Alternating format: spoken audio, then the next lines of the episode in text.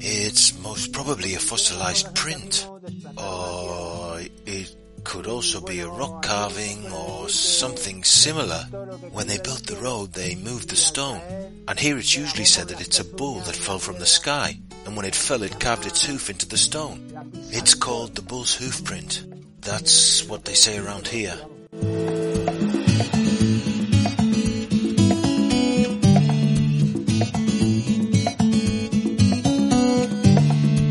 Tourism in Castañar de Ibor. Smart tourist signs in audio format. The Bull's Rock. Every step we take on this archaeological route is a surprise that's added to the previous one. Castañar once again proves to be an inexhaustible vein of culture. And this time it's going to delight us with a peña, a rock, in which samples from all times may be captured. From marine fossils to the last spontaneous doodle, many are those who've approached this limestone mass to leave us their mark. La Peña del Toro, the Bull's Rock, is almost on the edge of the river Ibor, next to the path that descends along the bottom of the valley to Avellaneda. It's an outcrop of limestone between ground that's already leaving slate to form crags. All the engravings face the river, on the left-hand side there's an opening that's filled with debris. And seeing what lies outside the crag, it's exciting to venture what finds may wait inside. The well-known Ibor mine, with engravings dating from 20 to 30,000 years ago, just two kilometers away, is the reason for the existence of other similar spots in the same area. The first engravings can be seen on a section next to the door.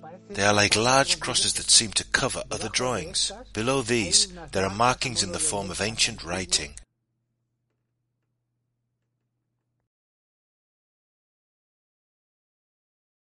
Going from left to right, we'll find a painting that looks like a cave painting. It represents a four-legged animal that could be a horse.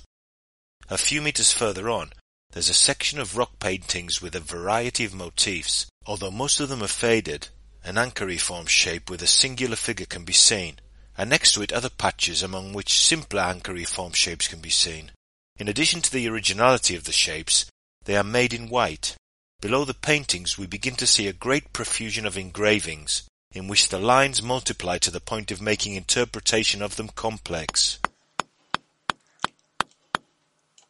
Según miramos parecen muchas rayas, quizás demasiadas. Depending on how we look, there seems to be a lot of lines, perhaps too many. It's like an indecipherable puzzle.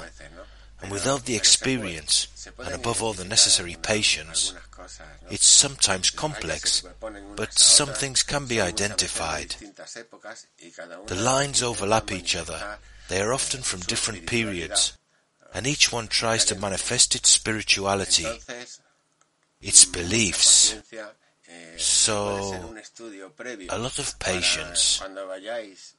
If you can make a previous study for when you go to find them, because there are engravings, there are paintings, there are cavities, there are a lot of things that are very interesting and very important in this place. The leftmost part has two bird figures in a very naturalistic style as its main motifs. On the right-hand part, there are also four depictions of birds, although they are not as well done as the previous ones.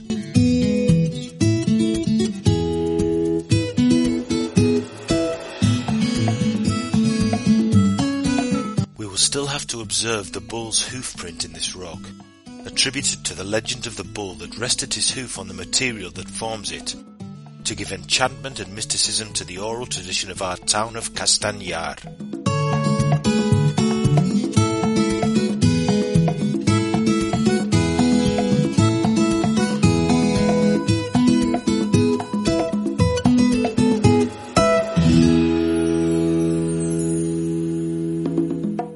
Castañar. podcast production for Radio Viajera. Financed within the framework of the Project for the Development of Smart Villages of the Government of Extremadura and the European Union. With the collaboration of Roots Around Extremadura and the support of the Castañar de Ibor Town Council.